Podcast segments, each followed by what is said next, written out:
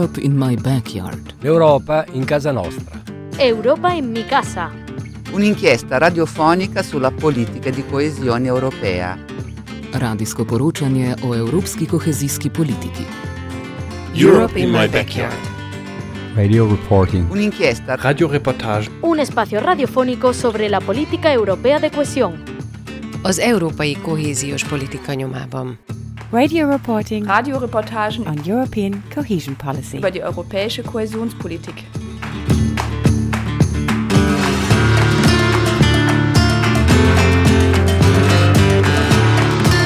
Zunächst einmal muss die Politik anerkennen, dass wir die Expertinnen sind. Das Wichtigste ist mir tatsächlich, die Zuhörer sollen nicht immer glauben, was sie im Sonntagsabends Tatort sehen. Und deswegen ist Prostitution immer mit Sex and Crime verbunden. Immer der gleiche Ablauf. Ausziehen, streicheln, französisches Vorspiel, Verkehr, Orgasmus, Zigarette rauchen, Kaffee trinken, auf Wiedersehen. Dann ist das langweilig. Ist der Kunde dann 10 Minuten, 15 Minuten, eine halbe Stunde oder zwei Stunden bei der Sexarbeiterin gewesen? Sind sie essen gegangen oder war das ein schneller Quickie? Ganz viele Kolleginnen haben unter vielen anderen Gründen diesen Beruf gewählt, weil es wirklich sehr, sehr, sehr flexibel ist. Die Arbeitszeit ist super flexibel und man kann das mit Kindern unter einen Hut bringen oder mit anderer Arbeit oder mit einem Lebensstil, der zum Beispiel sagt, ich möchte sehr wenig arbeiten, vielleicht nur eine Woche im Monat und dann habe ich halt über den ganzen Monat gesehen wenig Geld, aber dafür kann ich andere Sachen machen. Also es gibt auch viele, die mit physischen oder psychischen Erkrankungen leben und deshalb darauf angewiesen sind, einen Job zu machen, der zeitlich super flexibel ist. Aber wenn Sie die Hilfe dann von einer Fachberatungsstelle bekommen haben, gehen Sie auch wieder zurück in die Prostitution, weil Sie diesen Beruf doch in den meisten Fällen als den Idealberuf ansehen. Natürlich immer wieder in Frage zu bestehenden Alternativen. So Geschichten wie da ist Sodom und Gomorra, da spielen sich Orgien ab, da gibt es völlig ausgefallene sexuelle Dinge. Nein, das ist nicht die Realität. Das gibt es, aber das ist ein, ein kleiner Bestandteil von Prostitution.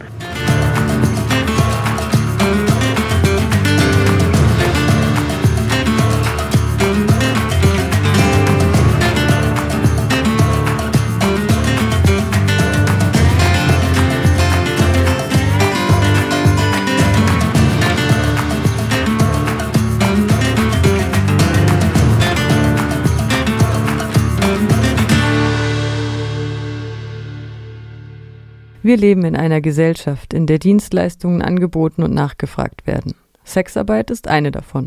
Sexuelle Dienstleistungen anzubieten, sollte nicht kriminalisiert werden.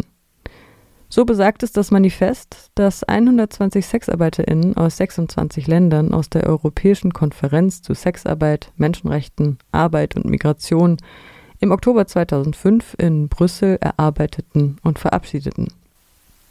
Und auch das Global Network of Sex Work Projects fordert, Sexarbeit als Arbeit anzuerkennen, SexarbeiterInnen wertzuschätzen und ihnen damit auch die Rechte und den Arbeitsschutz, auf die andere Beschäftigte oder Arbeiter rechtmäßig einen Anspruch haben, zu gewährleisten.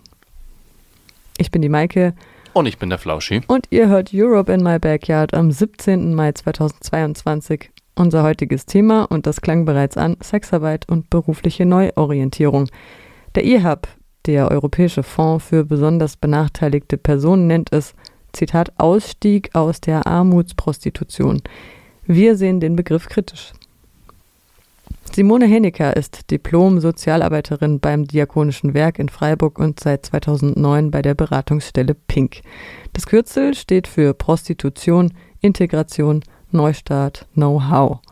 Pink berät in Freiburg und Umgebung SexarbeiterInnen mit Ausstiegswunsch. Sie stellt klar, ich glaube, das ist in erster Linie ein politischer Diskurs, der in Deutschland mehr Stellenwert hat. In anderen Ländern ist es in der Zwischenzeit der alltägliche Gebrauch von Sexworker zu sprechen. In Deutschland, wenn man die Gesetzestexte betrachtet, wird da natürlich von der Begrifflichkeit her die Prostitution und Prostituierte, Prostituierter verwendet. Wir im Umgang legen eher Wert auf ähm, die Begrifflichkeit Sexarbeit oder Sexarbeiterin. Es ist wirklich aus der Aktivistinnenbewegung heraus erwachsen, um auch von, um, um eine klarere Unterscheidung auch wirklich zu dem Bereich Zwangsprostitution schaffen zu können und wirklich den Schwerpunkt auf, auf das ist eine berufliche Tätigkeit, das ist Work, das ist Arbeit zu legen. Wobei man schon, glaube ich, auch ehrlich sein muss und wenn man mit den Menschen selbst spricht, viele mit der Begrifflichkeit Sexwork oder Sexarbeit gar nichts anfangen können und für sie das auch nicht die Relevanz hat, die es vielleicht für uns als Fachpersonal hat, die einfach auch politisch aktiv sind mit der Thematik. Für das Empowerment von Menschen, die in der Erotikbranche arbeiten, für die Entstigmatisierung von Sexarbeit und gegen politische Sonderbehandlung steht der Bundesverband Sexuelle Dienstleistungen BSD, eine Selbstorganisation, die auch sehr engagiert politische Lobbyarbeit leistet. Wir hören Stefanie Klee. Es schwingt auf jeden Fall eine sehr herablassende und auch sehr stigmatisierte und paternalistische Haltung mit.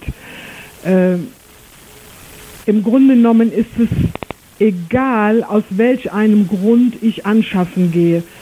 Komme ich aus einem armen Land und arbeite in dem Bereich, will ich natürlich genauso wie ich, die aus einem reichen Land kommt, in der Prostitution arbeitet. Ich will Einnahmen erzielen, um meinen Lebensunterhalt zu bestreiten. Und ich habe allerhöchste Hochachtung vor den Frauen, die als Armutsprostituierte bezeichnet werden. Und sie aber darauf zu, zu reduzieren, ist die gleiche Reduktion, sie immer als Opfer zu bezeichnen, weil genau diese Frauen, diese Männer eine ganze Menge an Kompetenzen mitbringen, die in anderen Berufen auch gut gebraucht würden, aber insbesondere in der Prostitution natürlich äh, fantastisch sind. Äh, ich sag mal sowas wie gute Stimmung zu verbreiten, äh, Party zu machen, ähm, auch auf unterschiedliche Menschen zuzugehen, neugierig zu sein auf das Neue, insbesondere wenn ich aus einem fremden Land komme, muss ich doch neugierig sein, um hier in Deutschland zurechtzukommen.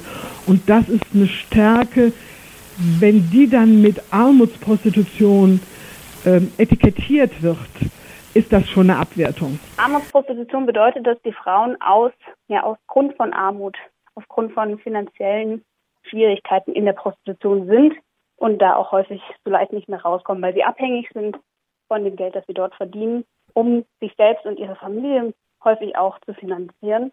Deswegen der Begriff Armutsprostitution. Das ist Johanna Lohrer von der Werkstatt Parität, Koordinatorin des Projekts Bella Plus.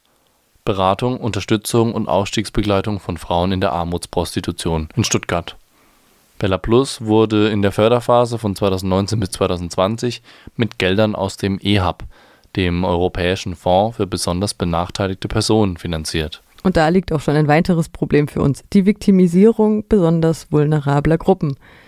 Wir hörten eingangs bereits Alexa Müller von Hydra, der Beratungsstelle zu Sexarbeit und Prostitution in Berlin, die nachdrücklich sagt, Sexarbeiterinnen sind keine Opfer. Zitat, die Vermischung von Menschenhandel und Sexarbeit bietet sowohl Prostitutionsgegnerinnen als auch Einwanderungsgegnerinnen Munition. Die Vermischung führt in der öffentlichen Meinung zu einem Verständnis, dass alle Sexarbeiterinnen Opfer von Ausbeutung sind und Sexarbeit generell Ausbeutung bedeutet. Zitat Ende. Das führt das Global Network of Sex Work Projects aus. Stefanie Klee vom BSD dazu. Zunächst einmal gilt der Appell an alle diejenigen, die dieses Viktimisierungsblashing oder diese, diese Opferposition vertreten, denen wirklich mehr auf die Finger zu gucken und auch sie entsprechend äh, äh, anzusprechen, das doch bitte sein zu lassen, beziehungsweise ihre Situation in der Arbeit mit Sexarbeiterinnen nochmal genauer zu überprüfen. Und die Haltung, die Prostitutionsgegnerinnen vertreten, ist geprägt davon, die Prostitution insgesamt zu verbieten. Äh, meine Haltung ist geprägt davon, im Hier und Jetzt, also nicht auf die Zukunft zu arbeiten, sondern was soll das? Jetzt muss eine Sexarbeiterin, egal woher sie kommt, egal warum sie den Job ausübt, muss den gut durchführen können. Und dazu gehört natürlich nicht nur Professionalisierung, sondern Rechte. Und meinen Kolleginnen zu sagen, du hast Rechte, aber auch Pflichten. Rechte gegenüber der Polizei, Rechte gegenüber Kunden, Rechte gegenüber Bordellbetreiberinnen und auch Rechte einzuüben und auch Rechte zu üben, sie einzufordern. Das finde ich viel wichtiger, als sie immer weiter in dieser Opferhaltung zu, zu belassen und, und äh, sie im Grunde genommen von einem System, wo sie sich vielleicht nicht gut aufgehoben fühlen, in das nächste System zu führen. Denn das ist auch Fakt in Deutschland. Wir haben keine ausreichenden Arbeitsplätze mit vernünftiger Bezahlung für Frauen, die aus der Sexarbeit aussteigen wollen. Simone Hennecker von Pink beschreibt uns, welche Motivationen es für einen Ausstieg geben kann. Ich glaube, das muss man sehr individuell betrachten. Die Motivation, in die Sexarbeit einzusteigen, ist meist eine individuelle Motivation und die Motivation zu sagen, ich will mich im Leben, ich will mich beruflich verändern, ist meist genauso individuell zu betrachten. Es sind durchaus auch Frauen, die langjährig einfach in der Sexarbeit tätig waren und die sagen, ist jetzt genug? Die Situation hat sich verändert, die Zeiten haben sich verändert, die Sexarbeit selbst hat sich verändert und sie fühlen sich nicht mehr wohl oder die sagen, unser beruflicher Horizont ist überschritten, ich bin zu alt, wir fühlen uns zu alt. Persönliche Situation hat sich verändert, das heißt, Partnerin, Partner ist ins Leben getreten, neue Situation andere berufliche Perspektiven wollen noch erprobt werden. Häufig aber tatsächlich auch wirklich ein Punkt, dass die Menschen sagen, wir können nicht mehr in dem Beruf arbeiten. Wir können es körperlich nicht mehr, wir können es psychisch nicht mehr. Also ich glaube, da gibt es mannigfaltige Anlässe oder Gründe auch zu sagen, es ist ähm, ein neuer Weg angesagt oder eben eine, eine, berufliche Neuorientierung, die in dem Fall tatsächlich häufig mit einer gesamten neuen Orientierung im Leben einhergeht. Also ich habe beispielsweise einige Klientinnen, da war es eben die Pandemie oder bei anderen eine Schwangerschaft, die aufgetreten ist und wo die Frauen gesagt haben, okay, das nutze ich jetzt und ähm, möchte eine Familie gründen und möchte mich daher beruflich neu orientieren. Das war Simone Hennickers, Kollegin bei Pink Edda Grieshaber. Eine immer wieder gern gestellte Frage.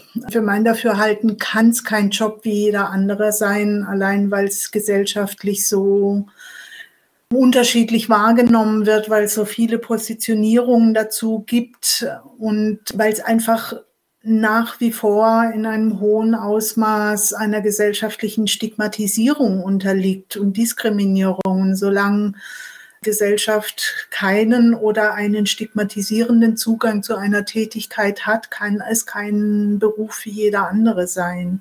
Ich bin eine derjenigen, die sagt, es ist ein Job wie jeder andere. Es ist ein Job, weil ich ihn regelmäßig ausübe, ganz viele täglich. Es ist ein Job, den ich ausübe, um Geld zu verdienen, um meinen Lebensunterhalt zu verdienen. Es ist ein Job, zumindest in Deutschland, der legal ist. Es ist ein Job, der zeigt, dass meine Angebote, meine sexuelle Dienstleistung auf einen Bedarf stößt und meine Kunden zufrieden sind. Aber es ist kein Job wie jeder andere, weil wir wirklich mit einem großen Stigma behaftet sind und insbesondere von Prostitutionsgegnerinnen in zunehmendem Maße alle als Opfer bezeichnet werden und äh, ähm, die gesellschaftliche Diskriminierung, die macht den Job wirklich, äh, äh, den macht es sehr schwierig. Ein Inhalt, ein großes Standbein auch unserer täglichen Arbeit ist einfach auch Öffentlichkeitsarbeit, ist politische Arbeit und ist anwaltschaftliche Tätigkeit für die Sexarbeitenden. Und da gehört für uns natürlich auch dazu, die Gesellschaft aufzurütteln, wachzurütteln, aber mit der Gesellschaft in Kommunikation zu gehen und gegen die Stigmatisierung anzugehen. Es gibt wenig Tätigkeiten in der heutigen Zeit, die in so einem allumfassenden Ausmaß über eine Person gelegt werden, wie die Sexarbeit, wo den Menschen das, das Menschsein, das Frausein im großen Teil abgesprochen wird und sie einfach nur noch Sexarbeiterin ist. In Anführungszeichen nur noch.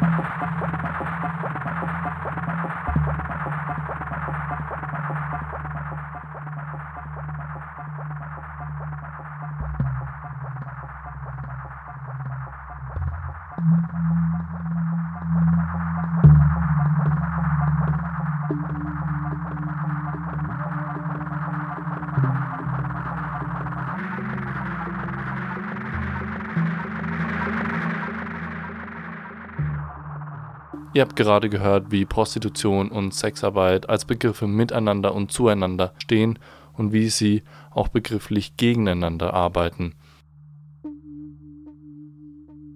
Gleichzeitig habt ihr gehört, wie Sexarbeit ganz normale Arbeit ist und wie viele Stereotype es gegenüber SexarbeiterInnen gibt. Der Job bedeutet Flexibilität und wenig Arbeit. Physische und psychische Erkrankungen können flexibel mit einem Alltag zusammengebracht werden. Für einige Menschen ist dies der Idealberuf und nur bei einer Veränderung der Lebensrealität kommen Alternativen ins Spiel. Was es braucht in der Sexarbeit, ist Wertschätzung, kritische Einordnung und Entgegenwirken gegen die Stigmatisierung sind wichtige Prozesse, um die Sexarbeit zu verbessern. In dem Gespräch mit Simone Hennig wird der politisch problematische Begriff Prostitution beleuchtet und auch erzählt, dass viele Sexarbeiterinnen vielleicht nicht direkt das Bedürfnis haben, den Begriff zu kritisieren. Stefanie Klee vom BSD sieht ihre Lobbyarbeit als Kampf gegen den Paternalismus der Branche.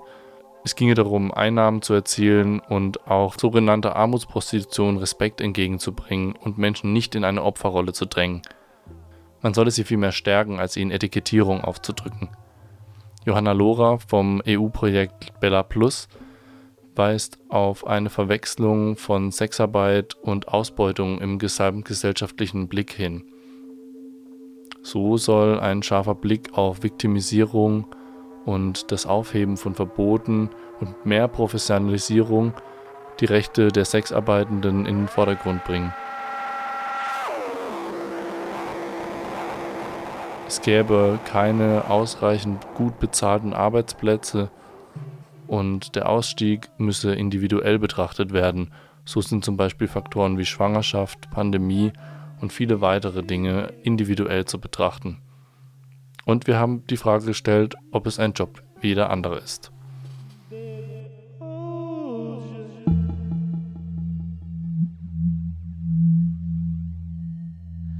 Na, also.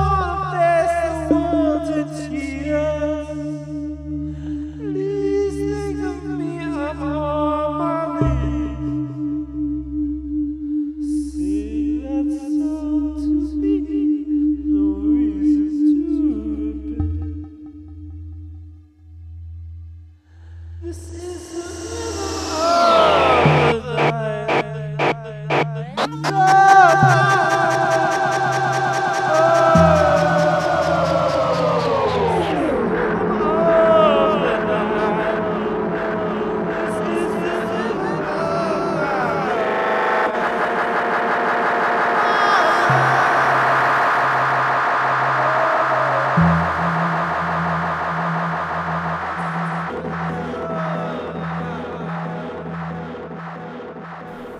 Pandemie wurde von abolitionistischen PolitikerInnen dahingehend genutzt, dass sie einmal wieder stark für das sogenannte schwedische oder nordische Modell warben. Dieses besagt, dass die Sexarbeit zwar legal ist, kriminalisiert jedoch die Kundschaft. Völlig kontraproduktiv, sagt Stefanie Klee vom BSD. Gerade das Sexarbeitsverbot während der Pandemie habe gezeigt, wie wichtig Legalität in der Branche ist. Die Kunden, die vorher sich ihnen gegenüber völlig fair, sehr freundlich und auch sehr angenehm verhalten haben, die sind weggeblieben. Oder bedingt durch die Corona-Krise sind sie aggressiv geworden. Sie begegnen sehr viel mehr Kunden, die falschen, die sich an Absprachen nicht halten. Und es ist bekanntermaßen, das ist in Presse berichtet worden, das wissen die Gesundheitsämter, das wissen die Fachberatungsstellen, es ist zu übelsten Verletzungen und auch zu Vergewaltigungen und anderen schlimmen Dingen bekommen die die Frauen dann zum Teil nicht anzeigen, weil sie wiederum Angst haben, weil sie auch gegen die Corona-Verordnung verstoßen haben, dann wegen Corona-Verstoß ein Bußgeld zu bekommen. Das heißt, sie müssen mit ihrem, ihrem Leid alleine umgehen, besuchen vielleicht noch einen Arzt, aber haben wirklich kaum Macht in der Hand, diesen Täter dann äh, anzuzeigen. Und das ist die gleiche Situation, die wir auch in, in den Ländern haben, wo das nordische oder das schwedische Modell verankert ist. Mhm. Dort ist Prostitution seit über 20 Jahren ins Abseits, ins Dunkle, ins Verborgene gedrängt worden. Und es ist doch schwachsinnig zu denken, wenn der Kunde nur bestraft wird, dass es für die Sexarbeiterinnen keine Auswirkungen hat. Das nordische Modell als ein Schutzmodell für Sexarbeiterinnen zu bezeichnen, finde ich schon sehr infam. Selbst Amnesty International hat vor einigen Jahren weltweit eine Studie durchgeführt und ist zu dem Ergebnis gekommen, dass in den Ländern, wo Sexarbeit eingebunden ist im normalen Rechtssystem, relativ gut über die Runden kommt. Und in all den Ländern, wo es keinen Rechtsstatus gibt, gibt es Übergriffe der Polizei, der Kunden und anderer staatlichen Organisationen.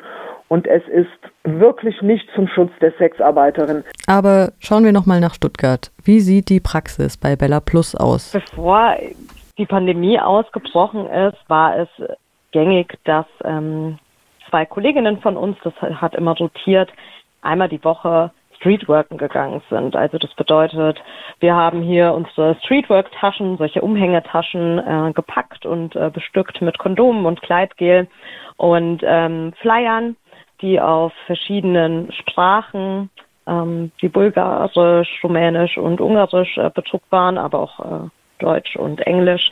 Ähm, so sind wir bewaffnet, sag ich jetzt mal, losgezogen und sind hier in das Leonardsviertel oder auch mal zu ähm, Bordellen außerhalb des Leonardsviertels ähm, hier in Stuttgart losgegangen und sind dann von Bordell zu Bordell, haben uns dann bei den ja, Securities, Türstehern angemeldet, waren dort auch bekannt und sind dann von Tür zu Tür gelaufen und haben die Frauen angesprochen, sie gefragt, wie es ihnen geht, Kondome und Kleidgel verteilt und ähm, ja, wenn es dann irgendwelche Schwierigkeiten gab, sei es gesundheitlicher Art oder andere Belange, dann haben wir den Frauen angeboten, sie zu unterstützen.